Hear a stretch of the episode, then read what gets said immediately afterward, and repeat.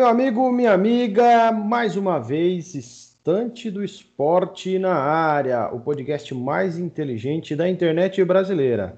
Eu, com problemas de áudio, peço desculpas, mas abro esse episódio chamando o cara, o homem das artes, das estatísticas e da curiosidade, que está aqui do meu lado, Fernando Lima. Tudo em paz, Fernandão? Tudo em paz, Carlão. Carlão, meu Deus, eu não sei, a gente tem muita coisa para discutir, mas Cara, eu acabei de sair da frente da TV. O que, que aconteceu? O que, que é. aconteceu é. com o Barcelona? É, é. Esse podcast está sendo gravado no momento imediato a partida entre Bayern de Munique e Barcelona. Então a gente. A pauta rasgou-se. O diretor jogou a pauta pela janela e falou: virem-se vocês dois. E a gente vai ter que se virar. A gente já nem abre com outra coisa, Fernandão. A gente já fala o que foi aquilo, o que, que você viu, o que, que você não viu. Cara, eu não vi o Barcelona. Começa por aí, eu não vi o Barcelona. É. Eu não vi Barcelona, não vi o, não vi o Messi, é, vi um Bayern de Munique taticamente superior, com a posse de bola, assim, não em números, tá? Mas em, em, em qualidade, em precisão e, cara, sistema tático perfeito, cara. Você via ele se defendendo com quatro, uma linha de defesa avançada, um meio de campo bem presente na marcação, um ataque com uma pressão absurda na defesa do Barcelona. E quando eles iam para ofensivo, eles ficavam com três zagueiros e era mortais com os laterais, principalmente o Davis, né? Que lateral. É, é, é o Davis é uma é um achado do Bayern de Munique na no Toronto, né? Se não me engano, no Toronto ou no Vancouver. Posso estar errado aí, o Fernandão já já me corrige. Foi no MLS, o Alfonso Davis, 17 anos, quando foi para o Bayern de Munique. Ele não é lateral original. Mas fica aí o destaque, Fernando. É, que time absurdo, que intensidade maluca, que preparo físico, que preparo tá, é, tático e que nível técnico tem esse time do Bayern de Munique, né? Atacando os 90 minutos. Em cima, mordendo, como diria o narrador aquele, um pitbull que morde, chacoalha e não solta, né? É, um massacre, não tem o que fazer. É, acredito eu que o Setien não deve continuar. Se perdesse 3 a 2 se perdesse 2 a 0 talvez um 3 a 1 talvez um 3 a 0 né? Ele continuaria. Mas eu acho que, da forma que tá, não tem como segurar treinador, Fernandão. Concorda comigo não? Concordo. Só para um toque aí, você falou do, do Davis, né? Ele veio do Vancouver, tá? É, do Vancouver. Do Vancouver. Do e, Vancouver cara, não, não dá, não dá para segurar o treinador. Eu acho que já, já já estava claro que ele ia, ser, ia pedir o cargo. Eu acho que logo mais deve pedir o cargo já. É, não é só isso, né, cara? O Barcelona ele tá perdido faz um bom tempo. O Valverde não tinha conseguido colocar o Barcelona também no, no sistema tático perfeito. Eu acho que tá faltando, tá faltando presença. Tá faltando treinador, tá faltando várias outras coisas no, no Barcelona ali. E tem, e tem um porém, né? A gente pode perder o Messi no Barcelona. É. Tudo indica que o Messi vai estar tá indo para Inter. É especulação, tem uma multa absurda no contrato, né? O contrato dele só vence ano que vem. Mas será que ele continua? É, eu, eu acho que sim, tá? Eu acho que, que o Messi não sai, que vão. Até porque, se sair o Messi, é uma ruptura não só de uma temporada, é uma ruptura de história. Eu acredito, sinceramente, que o Barcelona vai colocar o Camp Nou né, numa hipoteca, se o problema for dinheiro, mas tem que segurar o Messi. Eu acho que passa por ele o, o trabalho, não, não, é nem de renovação, mas o trabalho de limpeza, né? É, é, um elenco muito abaixo, né, apesar de ter feito um bom primeiro semestre de temporada europeia, mas é um elenco muito abaixo do que se espera, né? Esse Barcelona, é, onde a gente vê ali é, o Alba, que já não é mais o Alba. Bom, a lateral direita nem se comenta, né? Semedo, não, não tem condição de jogar no Barcelona. É, Vidal, ex-Bayern de Munique, segunda temporada não rendeu. De Jong, sem muito apoio. Busquets, já está com seus 32 anos. Fernandão, o grande problema que eu vejo não é a idade. Eu não acho que a idade seja o problema para o jogador de futebol. Mas o grande problema se, se chama vícios, né? Cara tá lá há 15 anos, 10 anos como profissional, 8, sei lá, é, muitas vezes é necessário sair, encerrar o ciclo, abrir porta para gente nova e buscar espaço em outro lugar. Soares, eu acho que já não é mais o mesmo.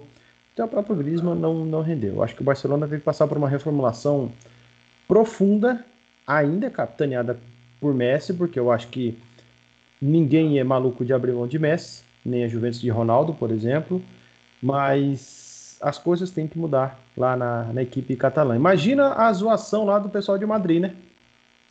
Nossa, eu já estou imaginando a, a, o, o, título do Marca, já. Já estou é. imaginando o título do Marca, que deve ser surpreendente aí. Humilhação, é. deve ser humilhação.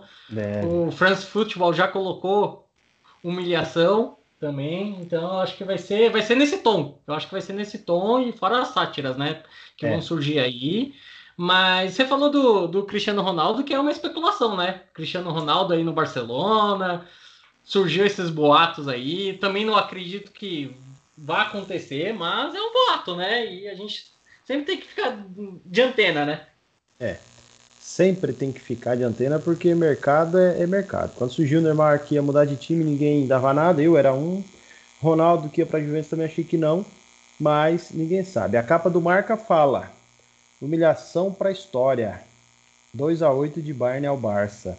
E na foto tem o Messi com a mão na cabeça, a sensação de acaba logo, os jogadores do Bayern comemorando e assim, com uma espécie de alfinetada, o gol do Coutinho, o último gol, o gol do Coutinho tá ali na, na capa do marco. Então o negócio vai ser complicado. Piquet disse, né, que é uma vergonha. Ninguém é imprescindível. Eu me ofereço para sair. Tá aí a primeira polêmica. Piquet foi duro com ele mesmo, né?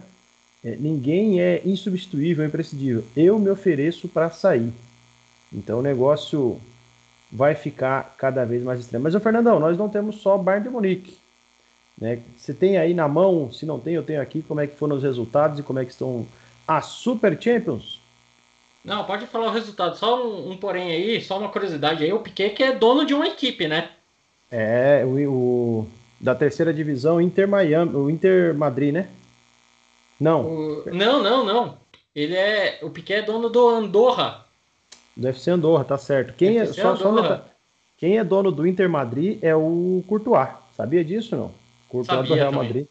O Courtois do Real Madrid é, tem uma equipe na terceira divisão. Ele é sócio, né, da, da empresa na terceira divisão. Nós tivemos também Paris Saint-Germain de uma forma heróica, né, vencendo a Atalanta por 2 a 1 um bom jogo do Neymar, apesar de vários erros no, na primeira etapa. É, a nível de time, o melhor, o que mais buscou o jogo, mas, o melhor, mas quem decidiu no final, para mim, foi o Mbappé. Foi o Mbappé é. que decidiu. Ele é, mudou Neymar a cara foi... do jogo, né? Totalmente. Ele mudou a cara do jogo. Neymar não, não, não dá pra gente aqui criar um personagem e dizer que ele não jogou nada. Não, ele tentou, buscou, tentou, buscou. No primeiro tempo só deu ele, mas errou tudo que tentou. Aí no final do jogo, conseguiu com passe e depois participar também da, da, da jogada do segundo gol para fazer com que o Paris Saint-Germain vire, esteja numa semifinal de Champions e vai enfrentar a grande surpresa do Julian Nagelsmann, né? o RB Leipzig, que fez 2 a 1 no Atlético de Madrid. Dois primeiros jogos disputados, né? O terceiro foi uma surra. E aí, Fernando, acho que para fechar, eu vou te fazer uma pergunta. É, o que, que você está achando dessa Champions de jogos únicos em sede neutra? Cara, sinceramente, eu adorei esse formato. Eu acho que deveria continuar essa fase eliminatória em ser jogo único numa, em um país-chave. Eu achei muito bacana. Tudo bem que a gente lembra daquelas viradas históricas do Liverpool, aquelas viradas que perdeu de 4 e ganhou, entendeu? Igual hoje, o Barcelona perdeu de 8 a 2 Será que tivesse um segundo jogo, o Barcelona viraria? Eu acho difícil. Mas... 6 a 1 a remontada contra o PSG, né? Exatamente, exatamente. Mas eu gostei mais desse formato. Eu acho que esse formato cabe bem para Champions, que praticamente é uma Copa do Mundo, né? Tem um nível às vezes até maior que uma Copa do Mundo, na minha opinião. E eu acho, eu acho que deveria seguir esse formato. Chegou nas fases eliminatórias ser jogo único num país neutro. É, eu, eu fiquei encantado. Eu acho que, que é um formato que deveria ser discutido. Creio que economicamente e a nível de calendário, né? Isso talvez não seja possível. A UEFA não faria isso até porque dois jogos são duas partidas com duas rendas, né? duas vezes que o mundo olha para os locais, para os jogos, para as partidas.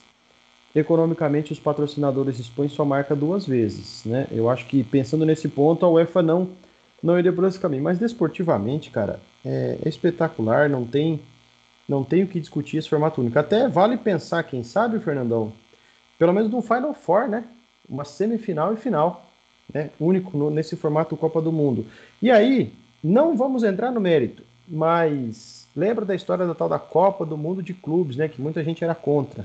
Você lembra disso, não? Sim, eu lembro que a FIFA ainda quer sonhar em colocar o Mundial, versão Copa do Mundo ainda, mas então. não anda, né? Não anda por é, causa mas... do calendário, agora não vai andar mais ainda por causa dessa pandemia.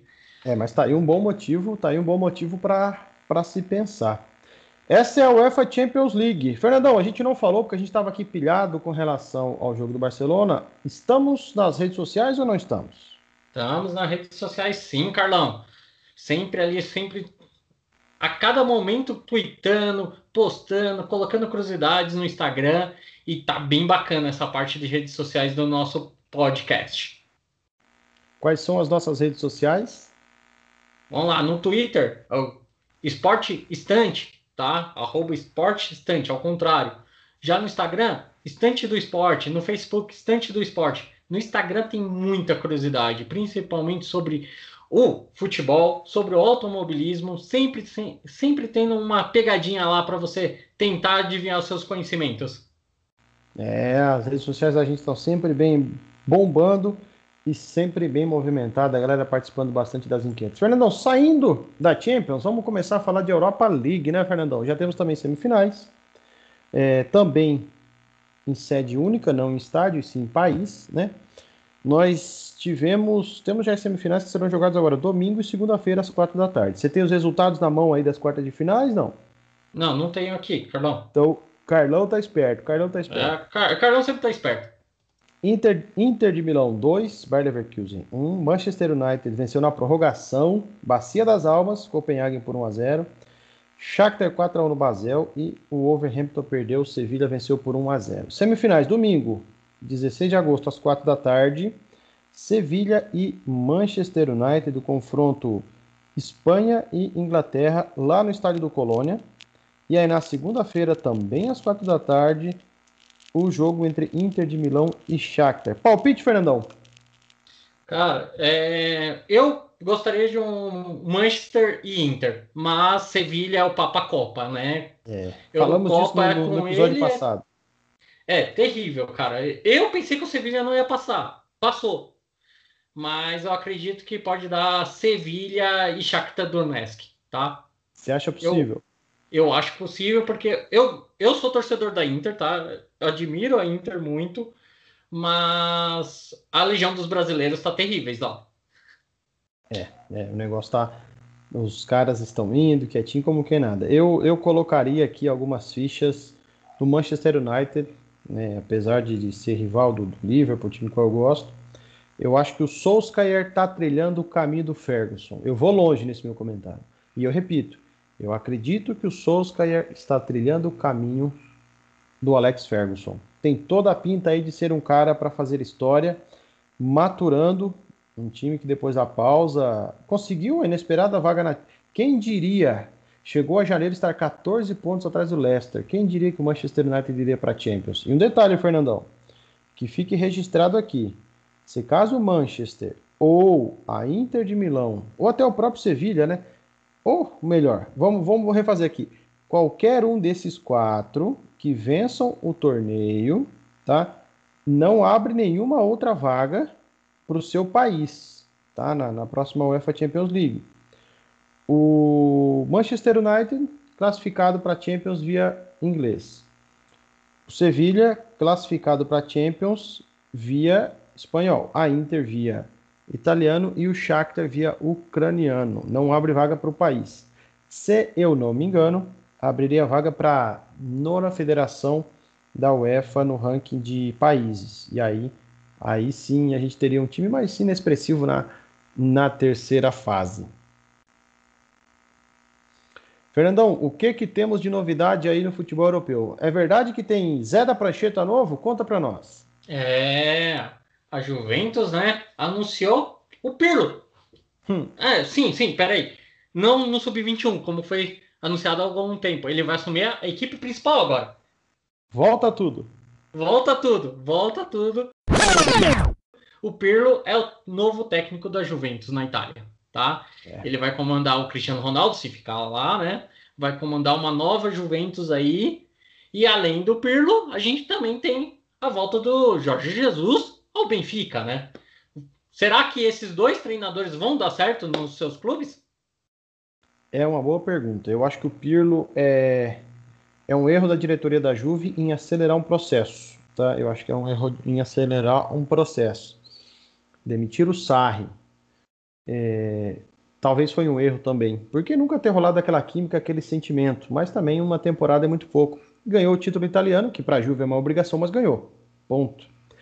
É, mas contratar o Pirlo para ser treinador principal sem nenhuma experiência até agora, acho curioso. Acho que aí vamos pensar que uma Inter na próxima temporada, se o Conte ficar, teria sim uma chance de bater de frente. O caso do Conte é muito grave, ele está rachado, a ruptura é muito grande com a diretoria da Inter, tá? Então pode ser que ele não, não esteja lá na próxima temporada. Agora, agora vamos viajar um pouquinho, Carlão. Só, hum. agora, agora vem uma coisa aqui na minha cabeça. Imagina o Messi indo pro, pra Inter e o Conte saindo, indo pro Barcelona? É, é, é, viajar mesmo, hein, Fernandão? É pensar longe, hein? Pensei é, longe, né? É pensar longe, hein? Vamos ver, acho, acho difícil. Com relação ao Jesus do Benfica, tá gastando dinheiro, né? Oficializados o goleiro brasileiro Elton Leite, Everton Cebolinha, o alemão Walt Schmidt, anunciado hoje Jan Vertonghen, né, e muito próximo Edinson Cavani. Que time é esse que o Jesus quer? Ele quer colocar o Benfica de novo no radar da Europa? Porque o Benfica ele briga em Portugal. Na Europa ele não briga, é coadjuvante, concorda comigo? Concordo plenamente. É, o negócio, o negócio é, é complicado lá pelas terras tugas. Rapidinho, Fernandão. A Champions está acabando ou está começando? Explique isso aí para nós. É, a Champions está maluquinha, né, cara? A Champions da temporada 2019-2020 está acabando, mas a 2020 e 2021 está começando já. Já tem a pré-Champions, tá? Já está rolando alguns jogos. No próximo episódio a gente vai trazer uns times curiosos aí. Vamos trazer times da Irlanda do Norte, Kosovo, Andorra, São Marino, que estão disputando essa pré-Champions aí. É, o negócio é, é, interessante que, na verdade, a Champions sempre começa em junho, né? Quando alguns dias ou semanas, quando a, após a, a, final acabar, começa com essa pré-Champions já na, na, três semanas depois, que é os times aí de menor expressão e de menor rendimento no ranking da UEFA. Fernando, antes da gente fechar o passeio europeu, é, a segunda divisão do espanhola parece que terá um fim. Parece que terá um fim, né? Deportivo e Fue jogaram, Fernandão. E aí? Rolou uma química ou não rolou? Exatamente, até que enfim aconteceu o jogo, né? De verdade, assim, tipo, o jogo foi pro, pro campo, La Coruña venceu, não mudou nada, né? Praticamente. Venceu, ficou lá, foi rebaixado, continuou rebaixado, mas deu início aos playoffs, né? Do espanhol, é. né? É, deu início aos playoffs. Eu tenho aqui Carlão sempre preparado já. Os playoffs então ficaram definidos com Zaragoza e Elche, Almeria e Girona, né? É, a primeira rodada já aconteceu. Na Catalunha, o Girona fez 1 a 0 no Almeria. Elche e Zaragoza 0 a 0. Esses jogos aconteceram ontem, dia 13 de agosto, e os jogos de volta acontecem domingo, às duas da tarde, na costa do Mediterrâneo, lá na Costa do Sol, Almeria recebe o Girona e o Zaragoza recebe no La Romareda o Elche às 5 da tarde. Fernandão, não estou atento, mas nos últimos anos houveram transmissões dos playoffs pelos canais Fox Sports e também ESPN. Fica o registro aqui para todo o pessoal que nos ouve pesquisar nesses horários, domingo às duas e também domingo às 17, se os jogos estarão disponíveis. Não é, temos é, se, data. Se tiver transmissão, só ficar ligado nas redes sociais, lá na agenda do futebol sempre vai estar aparecendo no, no estante do esporte. Isso, é, faz sentido. Estante é só lembrando o jabá bom aí, a estante do esporte sempre tá colocando lá para gente todos os jogos, rodada, transmissões, tudo isso aí. E aí, para fechar nosso giro da Europa, Fernandão, não tá na pauta, já que o diretor rasgou a pauta, eu vou rasgar aqui rapidão. Vamos lá. Temos que definir o último acesso na Espanha e o último acesso na Itália. É, aconteceram os playoffs de quartas de final, né? E agora nas semifinais nós tivemos Frosinone e Pordenone, Spezia e Chievo. É, primeiro, Frosinone e Pordenone. O Pordenone rodou, beliscou lá o, o G2, o campeonato inteiro, decaiu no final, conseguiu uma vaga no playoff e ganhou de 1 a 0 o primeiro jogo fora de casa do Frosinone. Veio para jogar em casa na quarta-feira, era só segurar o empate tomou 2 a 0. Resultado: Frosinone na final do playoff. Aí, Fernandão, a gente está com uma situação curiosa que vale o registro. A outra disputa era entre Kievo, tradicional Kievo Verona, que você deve conhecer muito bem, e o Spezia, que se não esteve na, na Série A nos últimos anos, talvez até acho que nunca esteve. E vale, vale a pesquisa. Primeiro jogo, 2 a 0 em Verona. 2 a 0 em Verona para o time da casa, para o próprio Kiev. Jogo de volta estava 3 a 0 para o Spezia até os 90 do segundo tempo. Aí, no pênalti, maroto daquele meio sem vergonha, o Kievo descontou para 3 a 1 e fez um gol fora de casa. Fez um gol fora de casa. Aí, eu preciso achar esse registro. Para mim, o registro dá que o Spezia, que o Spezia foi para a final do playoff. A final vai ser domingo. Isso. E, e o segundo jogo é na quinta, é isso mesmo. E segundo jogo na quinta, né?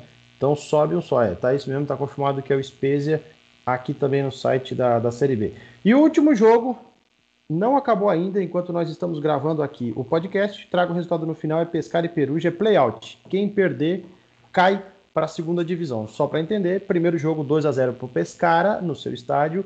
Jogo de volta 2 a 1 para o Perugia no seu estádio. O jogo já está na prorrogação e deve ir para os pênaltis no final. A gente fala. Fernandão, acabamos o giro europeu. Temos o que agora no futebol brasileiro para a gente fechar a parte da bola aqui? É, futebol brasileiro, vamos dar uma análise rápida do Brasileirão, que até agora está na segunda rodada, vai entrar na terceira rodada, mas o problema maior que eu vejo é os casos né, de contaminação dos jogadores, né?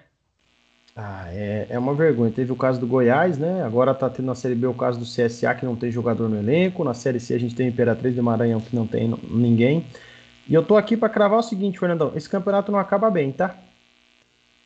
Esse campeonato vai trazer sequelas de anos para o futebol brasileiro. Tô achando que esse campeonato aí, lá no final, vai rolar chuva de liminar, vai rolar bênção da CBF para não rebaixar ninguém, e ano que vem nós poderemos ter um campeonato com 24. Aí é um absurdo. Eu acho isso. Espero, é. estar, espero estar redondamente enganado. Encaminha-se para isso, né? Porque você vê o, o Atlético de Goiás que venceu o Flamengo na última rodada, que teve jogador que foi liberado contaminado, né? Passou o período lá contaminado para jogar contra o Flamengo. Imagina já os advogados do Flamengo já preparando isso aí para o final.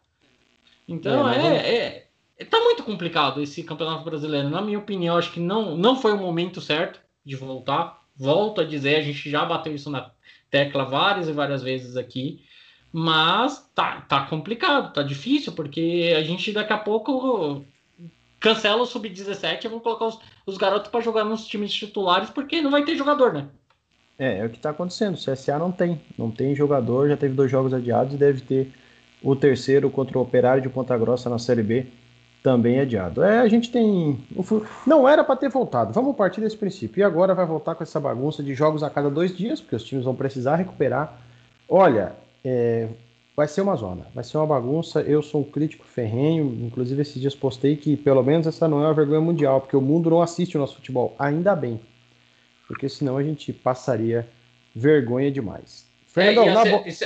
Carlão, só um adendo aí que você falou. A CBF estava negociando os direitos do Campeonato Brasileiro para transmissão mundial, tá? Só para a gente ficar mais triste aí. Pelo amor de Deus, tinha que ter vergonha, tinha que dar de graça. Ele negociou é. com uma agência aí que vai distribuir, acho que mundialmente, o Campeonato Brasileiro em transmissões aí pelo mundo, tá?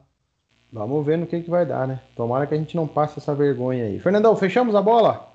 Fechamos, fechamos. Vamos deixar aí para o próximo episódio aí mais algumas coisinhas aí do futebol brasileiro. Espero trazer mais notícias e vamos ver se a gente traz aí as, o campeão da Europa League, né?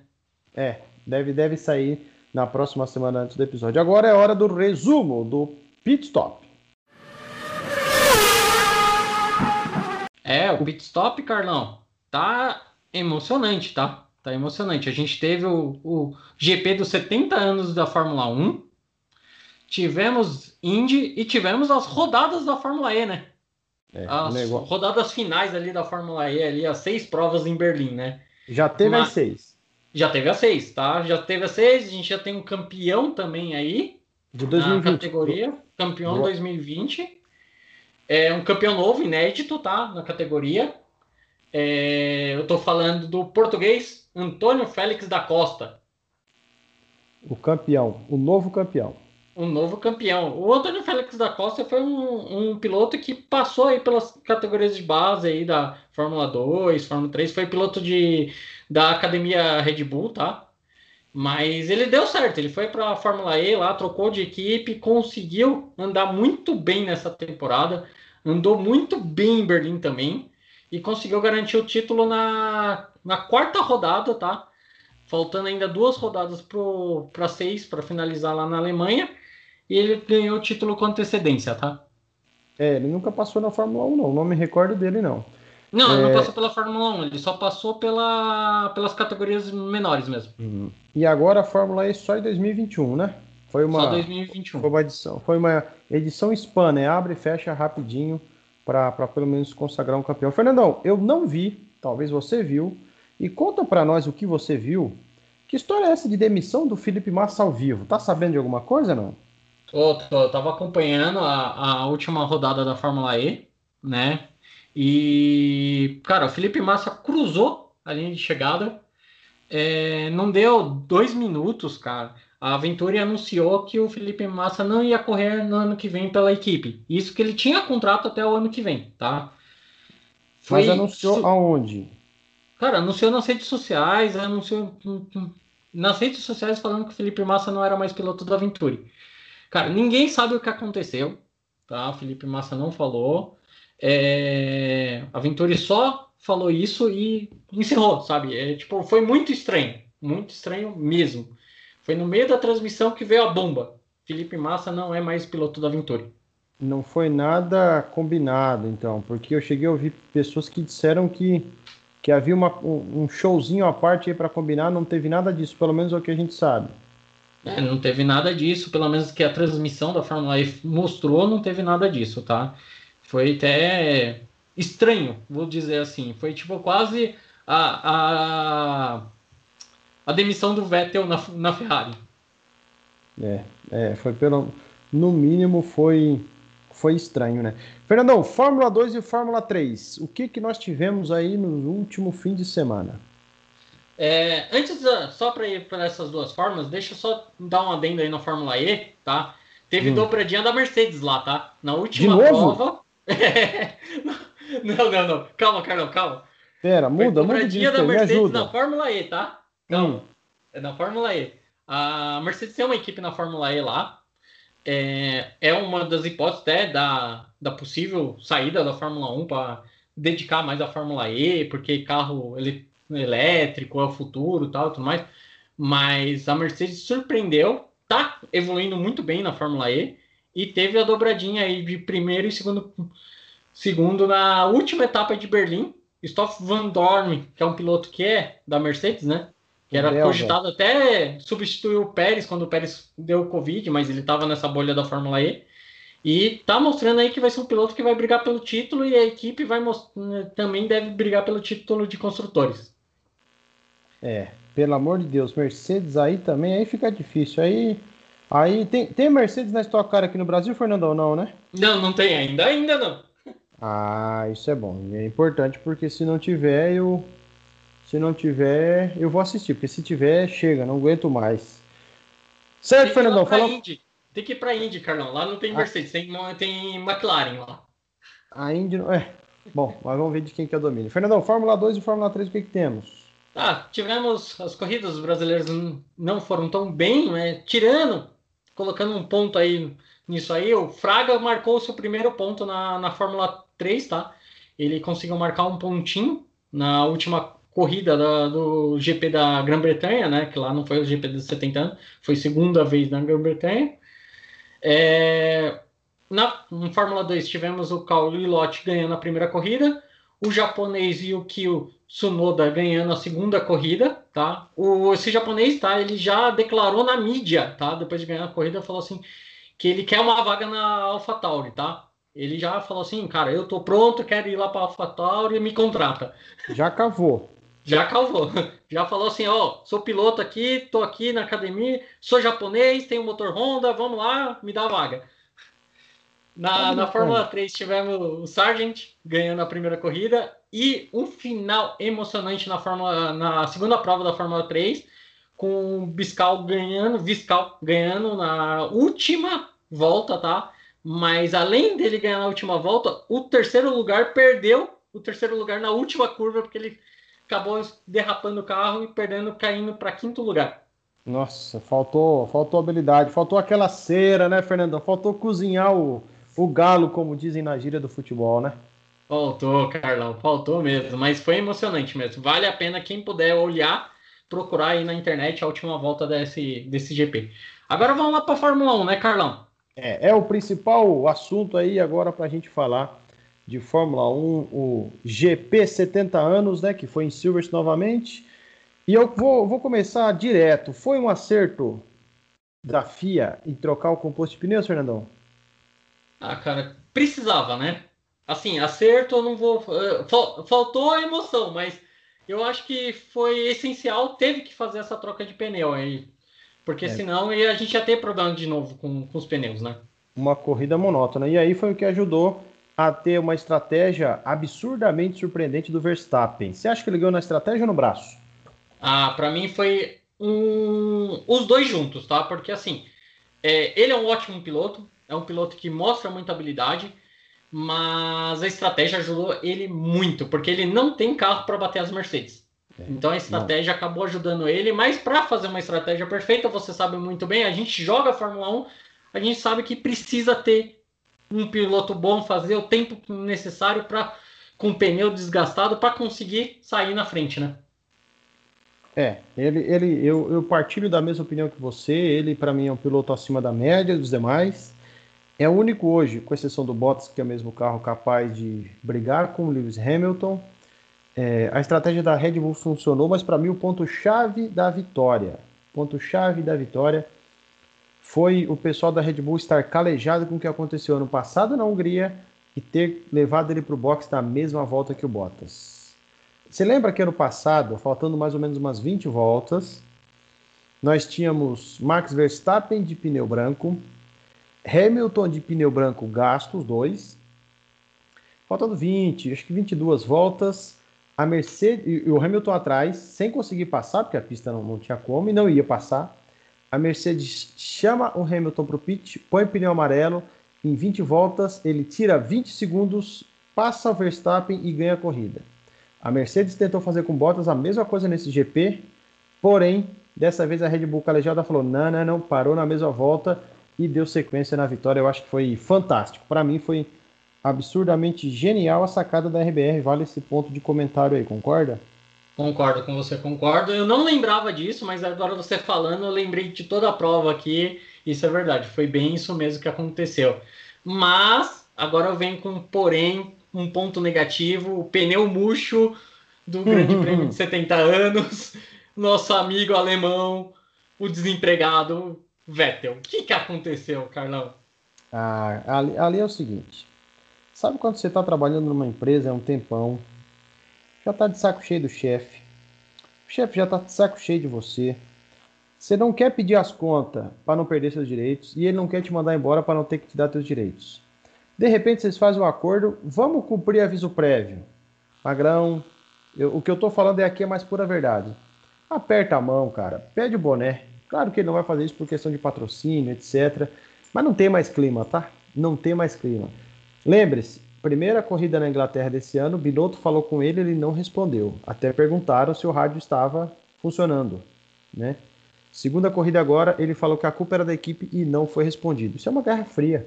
Tiraram o próprio nome dele dos casacos da, da Ferrari. E aí? É, a situação dele tá bem ruim, mas aí você não concorda comigo que ele tinha que sobressair, porque é um cara que não tem garantia de emprego ainda. Ninguém, ele falou que ia anunciar, não anunciou até agora onde ele vai correr. E, cara, ele deveria estar tá ali correndo, mostrando toda a sua habilidade de campeão, cara. De, tetra. Ele não. Tetra campeão. E ele não tá, cara. Ele rodou sozinho de novo. Ele, ele tá agora, tipo, esse final de semana tem o GP da Espanha aí. Os primeiros treinos foram hoje que a gente tá gravando. E mesmo com, com um carro novo, que entregaram um, um carro novo para ele, ele não, não fez nada. Tá complicado. É. Eu acho que assim, o Vettel ele tinha que estar tá mostrando. Eu não sei se você concorda comigo. Mas, cara, Concordo. se você é um profissional, você tem que mostrar que você é bom para garantir o seu emprego na outra empresa. É, ele está e... tomando um baile do, do, do, Charles Leclerc. E vou te falar uma coisa aqui. Você é audacioso, hein? Se eu sou o Dini Haas, eu, eu, eu, chamo ele com um caminhão de dinheiro e levo ele para a Haas, não deixo ele para Aston Martin. O que eu acho que vai ser difícil. Acho que ele vai acabar na, na equipe do Stroll, tá? Isso aí não, não tem, não tem a dúvida. Fernandão, duas perguntas em uma. É, Hulk não conseguiu pódio, culpa dele ou culpa da equipe? E você, se você é dono da Haas aí, da Aston Martin, Hulkenberg ou Vettel? O que, que você me diz? É, é, eu acho que assim, o rendimento do Hulk foi até bem na prova, mas eu acho que faltou um pouco de preparo físico. Eu acho que, eu acho que isso aí também conta muito. Então, acho que faltou ele correr na corrida passada para ele conseguir um rendimento melhor nessa.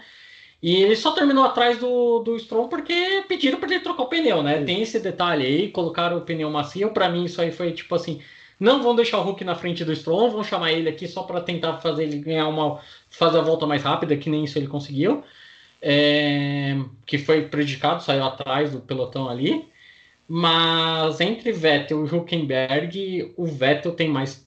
Tem mais. É, como que eu falo? Mais currículo para entrar e eu contrataria o Vettel. Muito Mas muito. eu concordo com você antes. Se fosse o, o Jim Haas, eu trazia ele para Haas. Falava assim: agora eu tenho um tetracampeão na minha equipe, eu tenho, eu tenho, vou conseguir piloto. um patrocinador, vou continuar na Fórmula 1 porque ele ainda não anunciou os pilotos, porque ele está em dúvida se ele vai continuar a Fórmula 1 ou não. Porque é. tem esse problema dele gastar dinheiro e não conseguir o patrocinador. E achar um comprador para a equipe não é fácil, né? A FIA teria que intervir porque ela não quer um campeonato com menos de, de 20, de 10 equipes, né? É, eu penso o seguinte, só para fechar essa polêmica é, Racing Point, Hulk, é, Fernandão, pensa você como um dono de equipe. A Racing Point fez o certo em deixar o Stroll terminar na frente. O Stroll é o piloto dela que está pontuando para o campeonato. Concorda? O Stroll é o cara que vai continuar correndo, que vai continuar na equipe. Então, é, suponhamos que ali fosse uma dobradinha, né? O Stroll em segundo, o Hulk em primeiro. Eu, dono de equipe, falaria: Hulk, obrigado, mas inverte a posição. Quem tem que vencer, quem tem que tirar mais pontos, é o camarada meu aqui que vai continuar. Se a semana agora GP da Espanha, Pérez volta, né? O Stroll continua com, com a sua pontuação. Eu acho que, que claro, para a torcida ficou chiado, mas a nível de pensar no campeonato equipe, a, a Racing Point tomou a decisão mais certa. Tem um camarada que no último episódio a gente falou que estava devendo. E aí, o tailandês Albon melhorou? O que, que você acha? É, ele teve um rendimento um pouco melhor na corrida, na minha opinião. Terminou em quinto lugar, terminou até na frente do Strong. Largou em décimo segundo, né? Largou em décimo segundo. É... Para mim, ele teve um rendimento melhor. Ele ainda está abaixo do Verstappen, lógico, ele vai ficar abaixo do Verstappen. Mas para mim, ele deveria estar na frente do Leclerc e brigando é, curva com curva com Bottas. Tá? Mesmo achando que o Bottas é muito mais piloto que ele, sim, o Bottas é mais piloto que o Albon, mas eu acho que ele ainda falta rendimento para esse menino. E eu tô vendo ali um Gasly muito bem, não que vá acontecer a troca de novo, mas o Gasly tá mostrando muito bom. O, o, outros pilotos surgindo aí, o próprio Huckenberg aí também, que mostrou um rendimento muito bom. Eu acho que o Almo tem que ligar aquele sinalzinho vermelho ali nele. É, tem, tem que ficar alerta, né? é, a questão, a, a situação de campeonato é o seguinte: o Albon hoje ele é o sexto colocado, tá? Ele está atrás do Lando Norris e está atrás do Leclerc. Essa diferença aí é nove pontos. Então, eu acho que o GP da Espanha é o GP que o Albon tem que virar e passar para a próxima prova, que se eu não me engano é a Bélgica, né? Na frente desses dois, tá? Na frente desses dois, principalmente do Lando, que a McLaren caiu, acho que a gente não destacou isso, mas vale pontuar depois desse GP da Espanha, a McLaren para mim decaiu, eu esperava a McLaren brigando por pódio, tá? Além, obviamente teve o pódio na primeira etapa, mas se mantendo ali.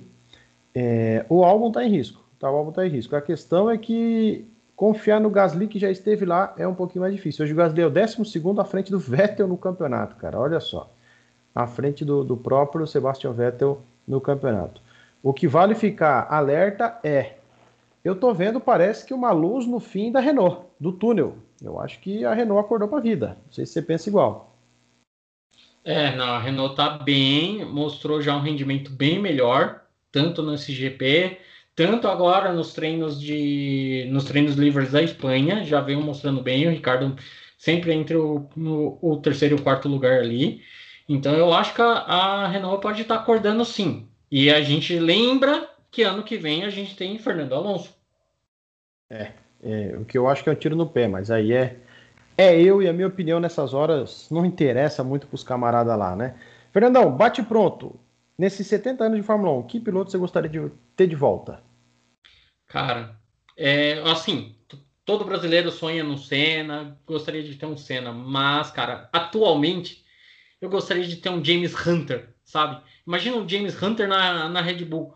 Cara, ele colocaria o, o, Hamilton curva a curva, cara. Ele, ele colocaria o Hamilton para fora. Eu acho que o James Hunter precisaria, sabe, aquele é. cara ousado, aquele cara que fala, aquele cara que não se importa com nada além de, de querer chegar em primeiro, cara. O cara queria ser campeão da Fórmula 1. Tudo bem que ele era um playboy absurdo, mas é, ele maluco, queria aquilo. Ele queria ser campeão, sabe? Eu acho que assim, ele acho que seria o piloto que encaixaria legal aí nessa Fórmula 1. É, eu, eu vou citar quatro pilotos: Nakajima, Katayama, Kartikien e Gaston Mazzacani. eu tô de sacanagem. eu, eu faltou, um, faltou um, faltou um. Ah. Que, que, que veio uma curiosidade. Pastor Maldonado, que única prova que ganhou foi o GP da Espanha. Faltou, é, fal, falta diversão, mas acabou o dinheiro do, da, do venezuelano. Mas eu, eu iria no Mika Hakkinen. Claro que a gente pensaria em Schumacher, Senna, mas eu iria no, no Mika Hakkinen, que para mim foi um piloto que foi bicampeão, se aposentou até de certa forma cedo, né? Hoje tem 50 anos. É, até porque naquela época se aposentava um pouquinho mais cedo, né? Mas um, um, um Villeneuve batendo boca com Verstappen ia ser legal, né? Um, um Villeneuve falando besteira ia ser legal. Não correndo, mas ia. Para mim, o Villeneuve é o pior campeão do mundo que já teve. Não sei se para você o pensamento é esse. Mas é, dos campeões. Ele, ele, é muito polêmico, é um campeão muito polêmico. Eu também não, não. Eu concordo com você, eu também não gosto do Villeneuve como campeão mundial. Ele é muito polêmico e eu também não gostava dele nas pistas, então.